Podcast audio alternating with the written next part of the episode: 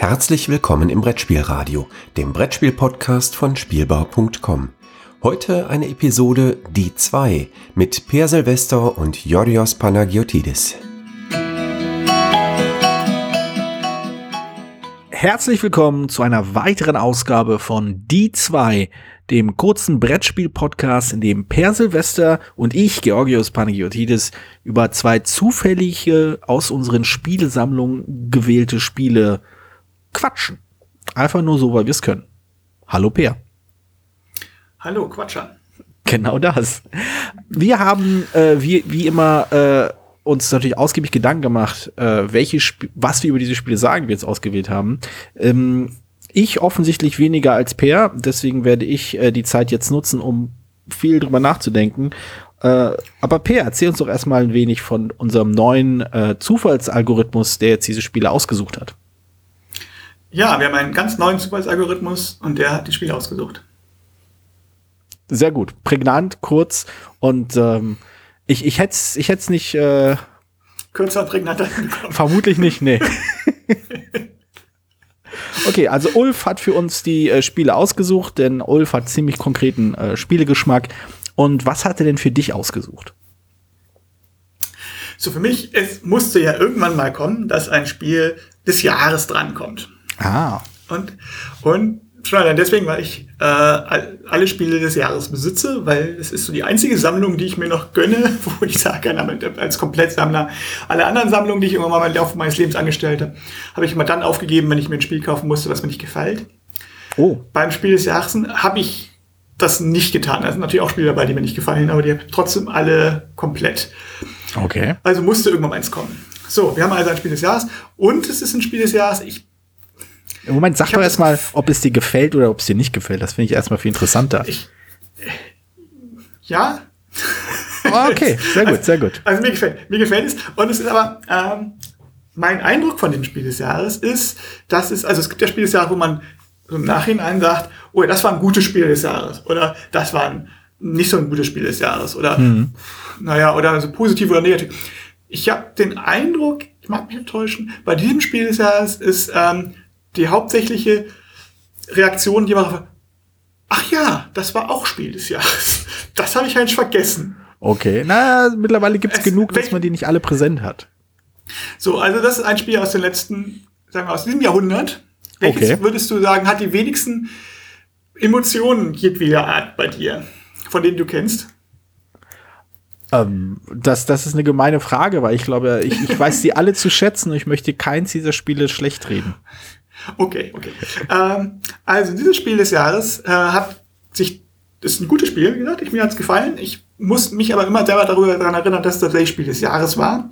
Es hat sich durchgesetzt gegen Azara und die verbotene Insel. Oh, okay. Also, und zwar ist es Quirkel von Susan McKinley du, Ross. Du das wirst, Spiel des Jahres 2011. Lachen. Du wirst lachen, aber es war genau das Spiel, was äh, ich nicht nennen wollte, weil ich dachte, ja, das war ziemlich, hä? Aber äh, ich wollte es jetzt nicht schlecht reden. Es erinnert hat das, was mir auf der Zunge lag. also, ich muss sagen, ich kann, also der Witz ist, also bevor Spiel des Jahres wurde, bevor es überhaupt in Deutschland erschienen ist, hat äh, Eric Martin das total hoch gelobt mhm. und das immer als Scrabble für Neandertaler beschrieben. Also als Spiel, das so die über Scrabble haben wir ja schon gesprochen, ja. Das, äh, die, diese Taktik und dieses Lege, also diese legische die Legetaktik quasi und das ähm, aus Scrabble halt übernimmt, aber halt man keine Worte bilden muss, sondern tatsächlich ja nur Muster eigentlich. Ja. Und das hat mir dann gefallen. Und das fand ich eigentlich ganz spannend. Und ich habe mir damals sich mir lange auf die Suche gemacht, dieses Spiel in Deutschland zu bekommen. Das gab es nicht. Ich musste es dann über das englische Amazon beziehen. Mhm. Und ähm, Eric Martin hat das noch, hat das nach Essen damals, weiß nicht, 2010 muss das gewesen sein, wahrscheinlich früher, 2009 wahrscheinlich schon, ähm, nach Essen in der Spielwiese äh, mitgenommen gehabt und es Leuten vorgestellt und dann auch Thorsten Gimmler, glaube ich, von Schmidt-Spiele. Mhm. Und dem muss das Spiel so gefallen haben, dass er das ins Programm genommen hat. Und das wurde dann das Spiel des Jahres. Also Eric Martin hat sozusagen tatsächlich das, also so naja, oder weiß. Thorsten Gimmler hat den richtigen Riecher gehabt. Ja, nein, also ja, Eric Martin hat sozusagen ihm das Spiel vorgestellt. Also der war da, äh, hat einen nicht unwesentlichen Anteil gehabt an dem, okay. an dem Spiel des Jahres.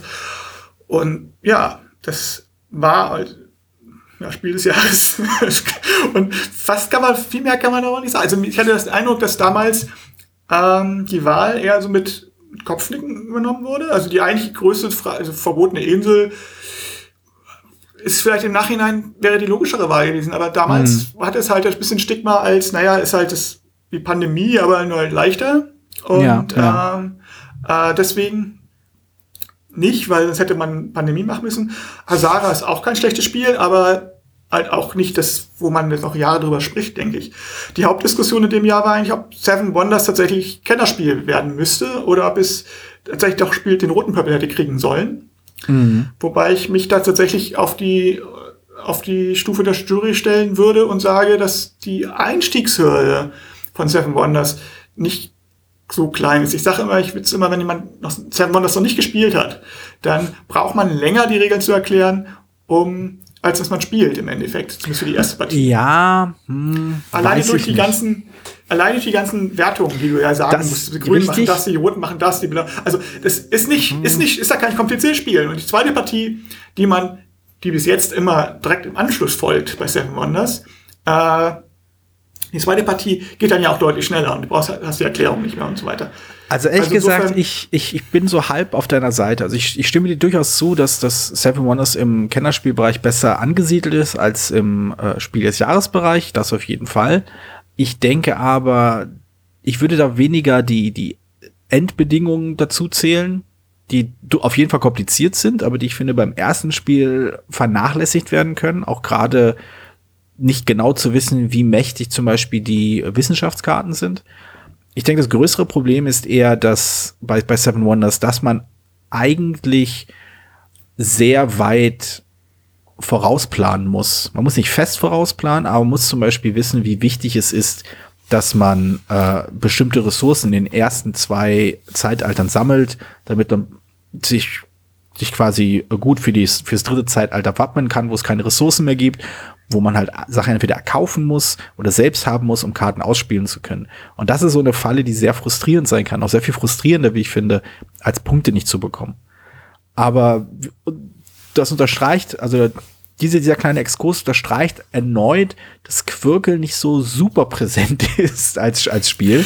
Und äh, viele andere Spiele, unter anderem halt auch die Verbotene Insel, welches ich halt, welches das erste Spiel war, das, das mein Sohn vollständig äh, gelernt hatte und erklären konnte ähm, das, da, das, das ist sehr viel präsenter bei mir. Und auch da verstehe ich natürlich die Vorbereitung, von wegen, das ist eigentlich wie Pandemie und irgendwie, wenn man jetzt irgendwie Pandemie in leicht jetzt einen Preis vergibt, aber dem Original Pandemie nicht, das sieht ja irgendwie blöd aus, leuchtet mir auch ein.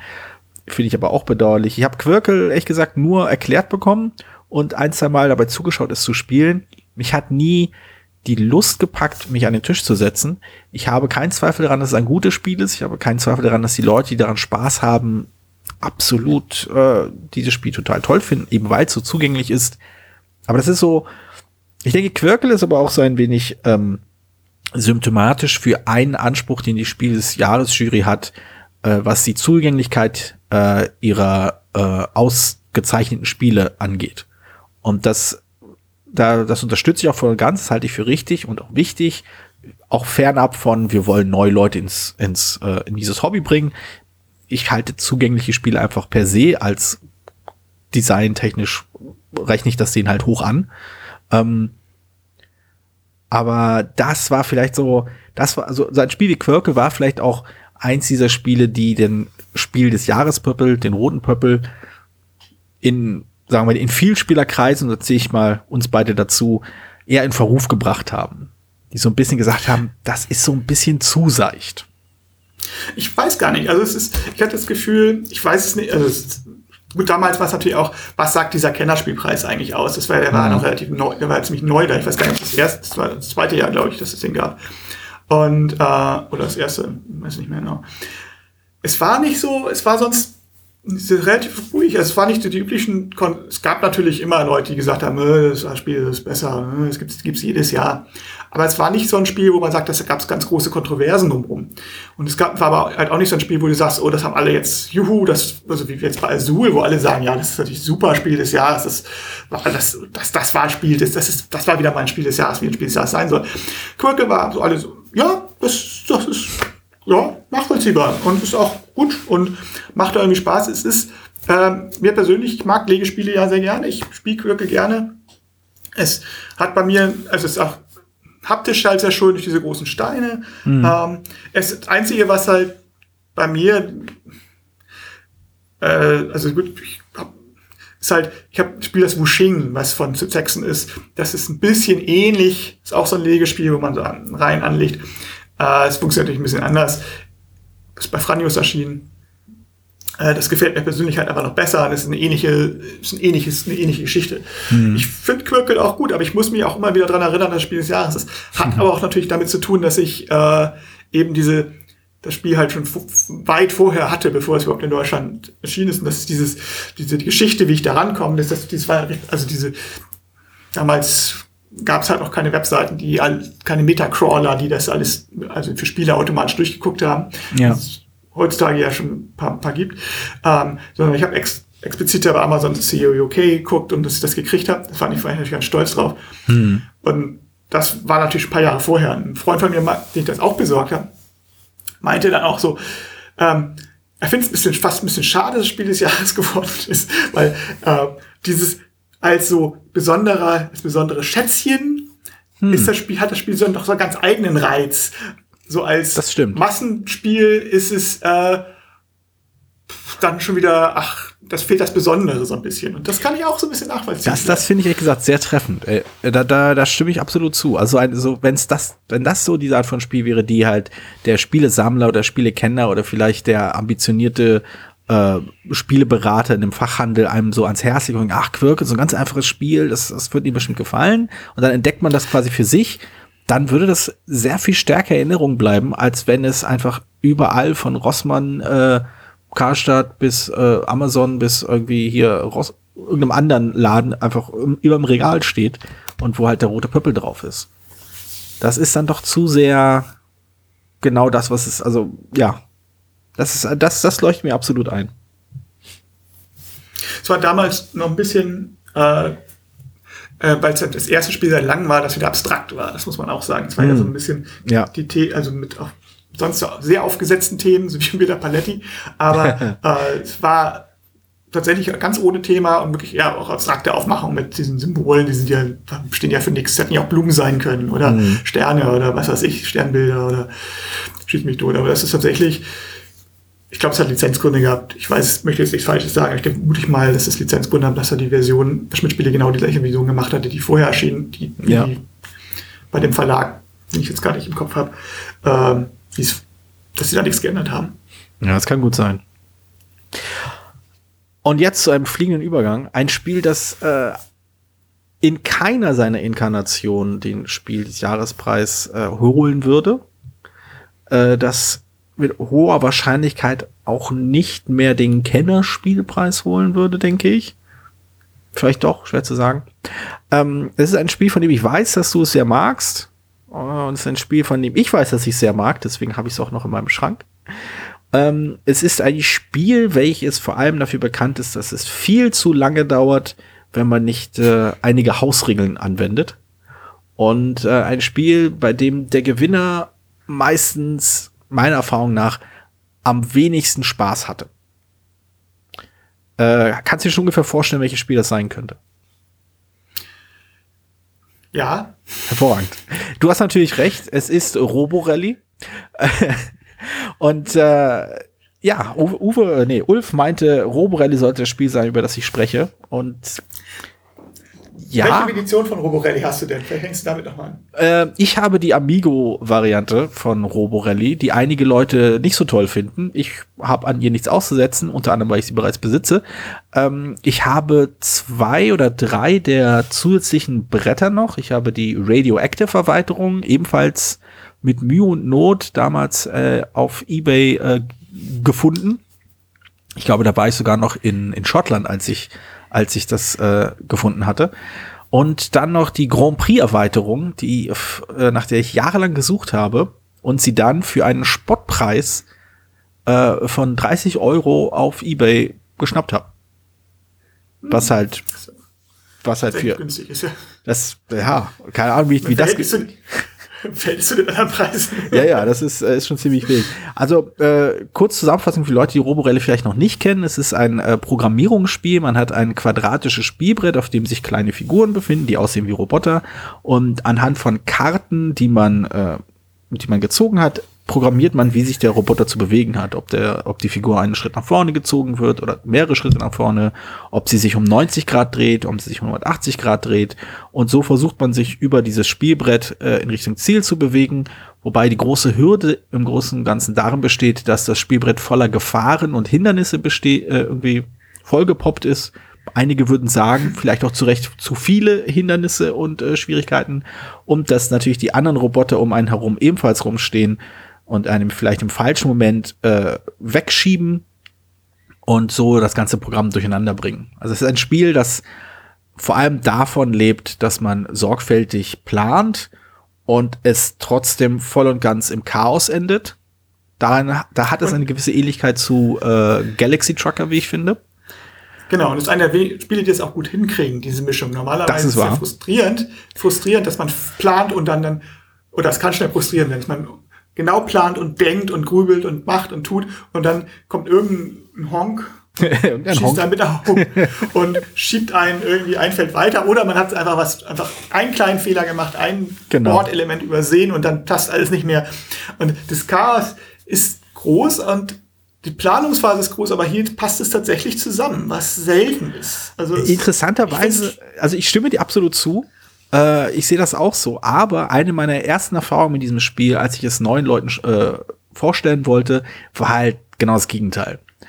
Äh, ich habe noch nie Leute so gefrustet in einem Spiel gesehen. Und ich, sie, sie haben mehrmals gesagt, dass sie einfach nur darauf gewartet haben, dass das Spiel zu Ende geht.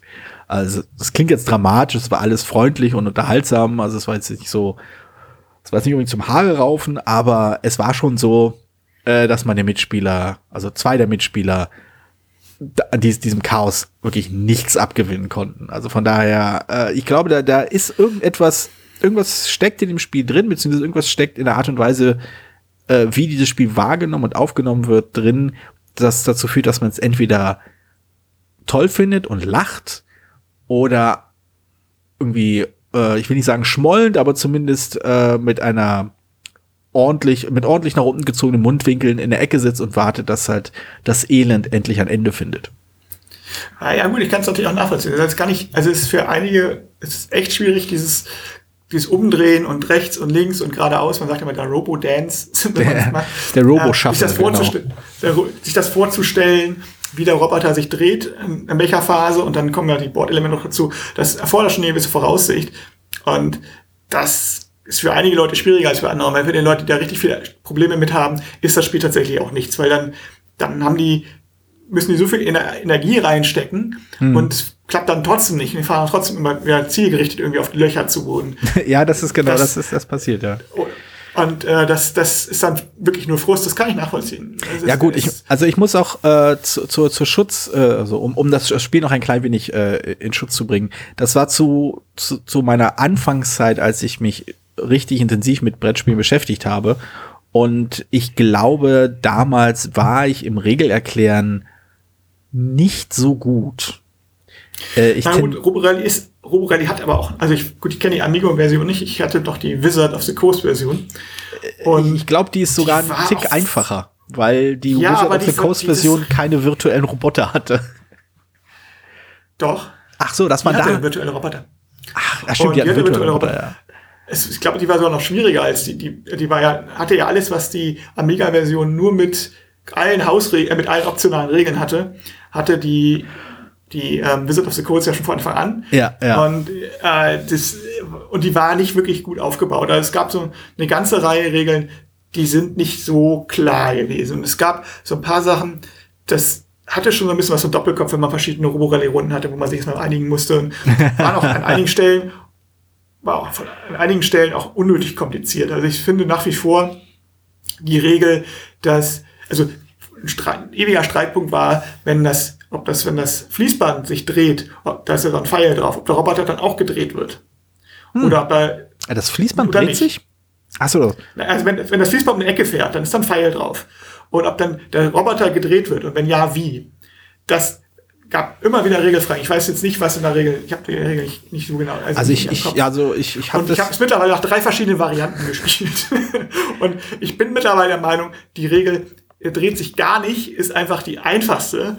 Äh, das andere ist einfach nur schwieriger im um, in der Umsetzung. Ja. Oder die Regel, die ich auch mal gespielt, die wir am Anfang gespielt haben, ist, er dreht sich immer automatisch richt, also in die Richtung, ähm, dass er mit dem Pfeil, äh, mit dem Kopf in die Pfeilrichtung ist, egal wie er vorher stand. Auch das kann man machen. Aber dann eigentlich nur 90 Grad oder was weiß ich, das ist schwierig. Das, ähm, das ist auch in einer aktuellen Ausgabe, es gibt das Spiel, das ist ja neu, Hm, erschienen vor ein paar Jahren äh, bei Hasbro. hm. Und ähm, das ist auch eine gute Version. Also die weiten Teilen entschlackt und auch schöne Sachen gemacht. Einige nicht, nicht 100%. Ich habe eine ausführliche Rezension auf Spielbar, wo ich äh, darauf eingehe, was besser, was schlechter ist. Ich glaube, ich, ähm, im Endkampf sozusagen hätte sie, gewinnt die 4 zu 2 gegen die alte Version. Okay. Äh, Aber da ist, es, da ist es auch eben nicht ein bisschen schwammig formuliert und auch an der Stelle haben sie es nicht klar gemacht, meiner Meinung nach, was man, was im Spiel nicht nötig tut, sondern gesagt, ja, wir machen es hier nochmal richtig kompliziert. Ja, ja, also ich glaube, die, die Regeländerung, die größte Regeländerung zwischen den beiden, die, weshalb ich immer noch mit der neuen Version liebäugle, äh, ist die Tatsache, dass jeder einen eigenen Kartenstapel hat und dass der Schaden nun anders gehandhabt wird, und zwar indem man Karten in seinen Stapel bekommt und so im Zweifelsfall halt einfach Karten zieht, die irgendwie nichts bringen, wenn man äh, programmieren möchte. Das ist eine elegante Lösung. Früher, muss man natürlich kurz sagen, wie es vorher war, für die das Spiel nicht kennen. Früher war ähm, das so, dass wenn man Schaden genommen hat, äh, hat man einfach weniger Karten auf seine Hand genommen. Und wenn man noch mehr Schaden genommen hat, dann äh, musste man bestimmte Programm, Programmteile einfach immer so lassen. Und um den Schaden wegzukriegen vor allen Dingen, musste man rechtzeitig ankündigen, auch das war dann ein bisschen die Frage, wie spielen es ja, rechtzeitig ankündigen, dass man praktisch einmal aussetzt. Ja. Und das war aber frustrierend, weil wenn man es an der falschen Stelle macht, weil man gescho- geschoben wurde oder weil man nicht richtig gedacht hätte, und dann hat, wachte man sozusagen wieder auf und hatte mal genauso viel Schaden wie vorher, weil dann alle zwischendurch einen Ja, ja. wieder getroffen haben. Das war zwar irgendwie lustig, aber auch frustrierend. Und Genau, jetzt ist es also, so, ja. dass man Schaden durch Programmieren einfach jetzt wegbekommt. Das heißt, es ist sehr viel planbarer und es ist wirklich gut. Also die neue Version hat einige wirklich Vorteile. Es geht auch deutlich flotter, dadurch, dass die Pläne entschlackt sind und nicht, nicht mehr mehr ist besser. Das Das ist wahr. Also äh, man, man merkt halt wirklich, dass da gewisse äh, Design-Prinzipien ähm, mit der Zeit gegangen sind. Also du, du merkst halt bei, bei, auch bei meiner Version ist es halt schon so, dass da alles überfrachtet ist, dass da zwei Laser und an der nächsten und ein Schritt weiter ist ein, ein Laufband, das einen voranschiebt und dann gibt es irgendwo eine Drehscheibe, die einen um 90 Grad dreht und dann ist irgendwo eine Wand an einer Stelle, wo sie absolut stört und dann gibt es irgendwo noch ein Loch, wo man runterfallen kann und hast du nicht gesehen das macht, das hat irgendwo seinen Reiz. Eben, äh, wer sich noch an die, an die Folge äh, erinnert, wo wir über Doom gesprochen, ich über Doom gesprochen habe, es hat schon irgendwo seinen Reiz, äh, total überwältigt zu sein und dann irgendwie doch da noch rauszukommen. Das macht schon was. Aber wenn es halt nicht klappt oder wenn man halt die blöd falsche Karten in die Hand bekommt, dann ist das wirklich nervtötend und frustrierend. Ich spiele immer noch mit dem Gedanken, mir vielleicht doch noch die neue Version zu holen und einfach so einen Mischmasch aus meiner Version und der neuen Version zu machen, zumindest die Karten. Aber soweit ich weiß, sind die Karten super winzig und viel zu dünn. Ja, also das, die Programmierkarten sind auch nicht wirklich, äh, nicht, nicht wirklich ähm, kompatibel, das ist das Problem. Mhm. Also die, die Spielpläne kann man wohl schon anlegen, wobei ich auch glaube, dass die unterschiedlich groß sind. Aber Das, Ja, das aber nicht das ist- Problem. Ja, ja. Das ist nicht das Problem. Also es gab aber gerade vor allem, ich hatte ja noch die Erweiterung von äh, Wizard of the Coast, die Armed and Dangerous, und da gab es einfach Spielpläne, die waren der, also Laser Maze zum Beispiel, weiß ich, die waren dermaßen überfrachtet, das das war schon schwierig, herausfordernd, überhaupt durchzusteigen, da durchzukommen, Ja. irgendwie einen Weg zu finden, geschweige denn auch noch zu programmieren und Ja. dann hast, bist du dauernd von Lesern getroffen und die Mitspieler. Also das, das haben die von, das haben die Neuauflagen Leute, das hat also der Richard Garfield, der das Spiel erfunden hat, äh, hat das bei der Entwicklung tatsächlich eigentlich festgestellt, dass lustig ist eigentlich die Interaktion zwischen den Spielern, weil Ja, äh, wie genau. du vorhin schon gesagt hast, wenn ein Spieler es schafft, sich von der Masse zu lösen, mhm. dann ähm, hat er eigentlich, ist es für ihn mehr so dann nur noch mehr ein Denkpuzzle. Genau. Komplett den optimalen Weg. Und das eigentlich Lustige ist, aber eigentlich sich gegenseitig irgendwie die Programme kaputt zu machen, indem man sich schiebt oder indem man mhm. bestimmt, mit bestimmten Waffen aufeinander schießt, wo man ein Feld vor oder ein Feld zurückgeht oder äh, einmal ein, eine Registerkarte, also ein, eine Programmierkarte abwerfen muss oder eine Zufallskarte ja. zieht oder sonst irgendwas. Das sind eigentlich die lustigen Effekte. Und wenn du außer Reichweite bist, hast du die halt nicht mehr. Genau, genau. Ich glaube, eine der Sachen, die, die glaube ich, am Roborelli wirklich charmant sind, ist, äh, dass es einem, dass irgendwie immer, also in bei mir zumindest so die Lust weckt, äh, mir Hausregeln einfallen zu lassen. Wie kann ich da ein bisschen dran rumschrauben? Wie kann ich das hier noch ein bisschen verbessern? Wie kann ich das irgendwie anders machen? Also wie kann ich quasi, also sei es angefangen mit, wann benutzt man einen, einen Timer irgendwie, um, um das Spiel zu starten. Ich habe jetzt dazu übergegangen, als Hausregel immer zu Beginn einer Runde äh, eine Sanduhr zu, zu umzudrehen, zu benutzen. Ähm, und nicht zu warten, bis irgendwie der Vorletzte dran ist oder so. Also weniger als Begrenzung für den Spieler, der am längsten braucht, sondern einfach quasi Zeitdruck für alle. Was in acht von zehn Fällen keinen Unterschied macht, weil die Leute mit zwei, drei Minuten absolut auskommen. Aber was halt psychologisch ausreicht, damit die Leute eben sich so ein bisschen ne, ranhalten und auch vielleicht mal ein paar Fehler machen. Denn auch das ist halt das ist auch ein Moment des Humors dieses Spiels, wenn jemand halt einen Fehler macht im falschen Moment, ach nein, ich wollte doch nach links drehen und nicht nach rechts. Und dann wie durch ein Wunder äh, verursacht man dadurch so viel Chaos, dass alle davon irgendwie äh, beeinträchtigt werden. Oder jemand anders hat einen dann wieder zurecht, zurechtgeschoben oder in die richtige Stelle ge äh, ge gedrückt, dass man da irgendwie doch noch heil rauskommt. Das sind halt erinnerungswürdige Momente. Und das macht halt wirklich, wirklich Spaß. Und äh, da fällt mir ein, das wollte ich noch machen, weil äh, Eigenwerbung ist immer die beste. Äh, ich habe mir äh, letztens so ein paar äh, Regeln einfallen lassen, um das Spiel mit meinem Sohn zu spielen, der ja der das auch super lustig findet, aber absolut gar keine Lust hat, gegen, gegen mich zu spielen. Er will lieber mit mir zusammen programmieren. Ne? Deswegen habe ich so zwei, drei Regeln zusammengeklatscht. Äh, und ich werde die mal in die Show Notes packen. Äh, für die Leute, die vielleicht Roborelli auch als Zwei-Spieler-Koop-Variante probieren wollen. Ja, das ist ganz witzig. Es gibt bei mir jetzt auch gerade eingefallen, ist, was ich einmal gespielt habe, äh, ist ein Capture the Flag Variante von hm, Rally. Genau. Ich glaub, steht, glaube ich, sogar in der Armed and Dangerous Regel drin. Ich bin mir nicht ganz sicher. Also das fand ich eigentlich auch ganz reizvoll, weil dadurch hast du dieses, ähm, normalerweise arbeitet man die Checkpoints ab und man neigt halt doch dazu, auch wenn man es weiß, einfach zu viele Pläne zu nehmen. Und was ja. viel lustiger ist eigentlich, immer hin und her zu laufen, weil dann hast, kommen dem alle Leute entgegen. Es gab auch mal eine Fußballvariante von, von Armed and Dangerous, glaube ich. Wow. Äh, die war, wollte ich auch mal ausprobieren. Äh, aber ich habe Capture the Flag hat er gespielt, ist ganz lustig.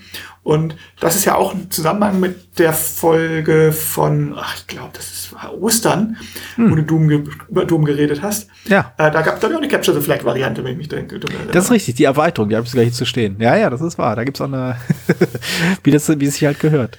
Ah, da fällt mir ein, meine, die, die, die äh, prägnanteste Erinnerung an Roborelli habe ich sogar nicht nur, äh, nicht an meine Version des Spiels, sondern, äh, das, da, wie gesagt, da war ich in Schottland in Edinburgh auf der Compulsion. Das war eine Rollenspielveranstaltung an einer der Unis oder an der an der einen Uni. In einem der der äh, der Studentenheime oder Studentenclubs wie auch immer. Und äh, die Compulsion ist eine mittlerweile doch recht ansehnliche Veranstaltung dort.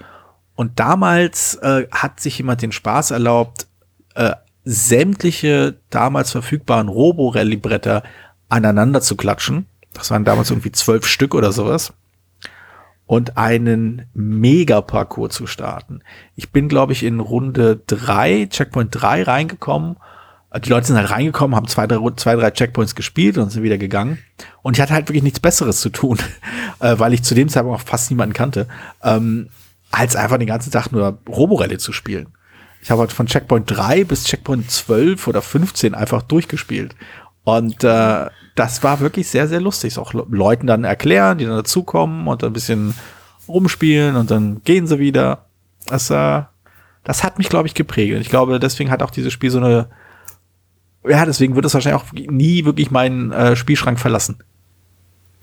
Ja, meine Version damals zum Geburtstag gekriegt von, ja, von einigen Spielen. Wir hatten, kannten das alle nicht. Das war also wirklich ah. ein Zufalls, Zufallskauf von denen, die hatten sich in irgendeinen Laden gegangen und haben, also ich glaube, im Fantasy-Laden, und haben gesagt, was kann man denn am Spieler, der viel Spiele, Spiele, Spiele schon hat, damals hatte ich natürlich noch deutlich weniger, hm. aber ähm, äh, was kann man denn, denn so, was, was denn momentan so aktuell? Da hat der Verkäufer wohl denen das Spiel empfohlen und auch, weil die so viele waren, also waren, waren halt, damals bin ich gesegelt, es waren halt quasi die Crew von meinem Boot und vom anderen Boot. Und das waren 16 Leute oder so. Und dann haben sie halt die Erweiterung gleich mitgekauft, also wegen die Armed Dangerous und, mm, okay. äh, die, und Grundspiel zusammengekriegt. Und das haben wir dann auch wirklich jahrelang regelmäßig gespielt. Also es wow. war schon ziemlich gut. Und was ja witzig war, ist ja, dass ja in Deutschland die Armed Dangerous Version so hoch gehandelt wurde und in den USA die Amigo Version so hoch gehandelt wurde. Genau, weil, immer, genau. immer weil die Figuren so toll sind. Ne? Weil die, ja, ja. in Deutschland haben gesagt, oh, Zinnfiguren, das ist ja toll. Gab, gibt ja in keinen anderen Spielen Zinnfiguren, also in Deutschland. Ja. Und in den USA, wo es das häufiger gab, äh, naja, die, diese Amigo-Figuren, die waren gut angemalt. Mhm. Oder überhaupt angemalt. Ja, war angemalt. Heutzutage, pff, gut, ist das ja, dann gibt halt, jeder dritte Kickstarter hat ja fast irgendwie bunte Figuren auch das mal drin als, aber das, man konnte halt gut sehen, wo vorne war, was nicht ganz unwesentlich ist, was das man bei der Zinnversion, ja. Zinnvision nicht so gut sehen kann. Ja, die Amigo-Variante ah, hat auch diese, beide haben schöne. Ja, die Amigo hatte auch diese Zahlen auf den Karten drauf, dass man halt immer wusste, wer als erstes dran ist. Also wer halt das zuerst eine Bewegung machen kann. War das, das beim Original auch?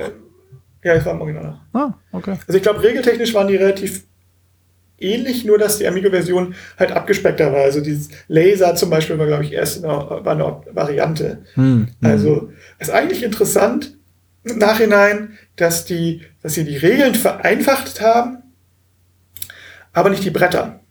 Hm, das ist wahr. Ein, also jetzt natürlich immer mit im Rückblick ist es immer leichter. Klar, klar. Also, und damals hätte ich auch ja, das nicht so gesagt. Ne? Damals nee, nee, nee, das, konnten die Blätter ja nicht, das total offensichtlich. Ja nicht genug kompliziertere Bretter haben. ja, ja. Aber ähm, jetzt gerade jetzt, wo man die, wo ich jetzt die neue Ausgabe kenne und äh, dass mit die, die Bretter so wahnsinnig entschlackt sind, was ich wirklich gut heiße, denke ich, das wäre eigentlich, hätte man die Regeln, hätte man tatsächlich fast so lassen können wahrscheinlich, ein bisschen besser aufbauen und dafür die Bretter sehr viel einfacher, weniger Bordelemente drin zum Beispiel. Mhm. Ähm, weniger Schnickschnack und einfacher im Spielen, weil das, was den Leuten wirklich Schwierigkeiten macht, ist ja nicht das Programmieren so sehr, sondern tatsächlich das Programmieren und dann aber auch noch, Moment, jetzt laufe ich einen Schritt und dann bewegt mich das, das Fließband ein Feld weiter. Genau, genau. Und dann drehe ich mich und dann dreht mich das Dreherding noch ein weiter oder ja, sonst irgendwas. Ja. Und das ist ja, was die, was wo es die Probleme gibt. Also das, die Regeln, glaube ich, hätte man den Spielern fast mehr ein bisschen mehr zutrauen können. Aber die Bretter entschlackt, also zumindest ein paar, man hätte ja ein Profi-Brett lassen können. Hm. Wäre ohne Probleme möglich gewesen. Also es war es, es gab ja einige, einige Bretter, also ich erinnere mich, die, wo viele Elemente waren, die nur an diesem Brett waren oder wo man gesagt hätte, das hätte man oder der Malstrom zum Beispiel, ich weiß gar nicht, ob der Amigo-Version drin war, der war eigentlich total albern, weil der war eigentlich als Spiel uninteressant. War so ein, waren so Fließbrett, Fließ, das, das war halt ein Gag. Das, äh, das ist das Problem. Gag. Das waren Fließbänder, die, die, die wie so eine, wie so eine Spirale, wie so ein schwarzes Loch quasi auf ein Loch drin zu gehen. Genau. Und äh, da war halt doof durchzuziehen, weil man halt immer auf dieses schwarze Loch zugekommen ist und man braucht immer viele Bewegungen und überhaupt, und man, dieses Brett eigentlich, wenn es irgendwie ging, war umgangen. Und das ja. ist nicht interessant. Das ist das, ist das Problem. Also, äh, ich glaube, das ist auch so ein typisches, äh, so ein, so ein äh, amerikanisches Design-Ethos gewesen. Dass halt der Effekt, äh, der, der, der Effekt in dem Moment immer total, oh, aufregend und spannend, will ich ausprobieren, aber die Langzeitwirkung äh, nicht so bedacht wurde. Das war immer der Gedanke, ja, okay, dann spielst du es halt nicht. Oder wenn, wenn, wenn es dir halt nicht gefällt, dann lässt es halt sein und du, man kommt halt nicht auf die Idee zu sagen, ja, aber ich würde gerne alles von meinem Spiel benutzen und nicht nur die drei, zwei, drei Sachen, die ich gut finde. Sondern ich würde halt gerne alles gut finden. Aber apropos gut finden, äh, wie wir festgestellt haben, finden wir beide dieses Spiel gut. Deswegen haben wir uns auch ein bisschen überzogen in der Zeit. Aber ich glaube, äh, unsere Zuhörer abgefeiert jetzt heute. Genau. Ich, ich hoffe, unsere Zuhörer wissen, äh, das zu verzeihen.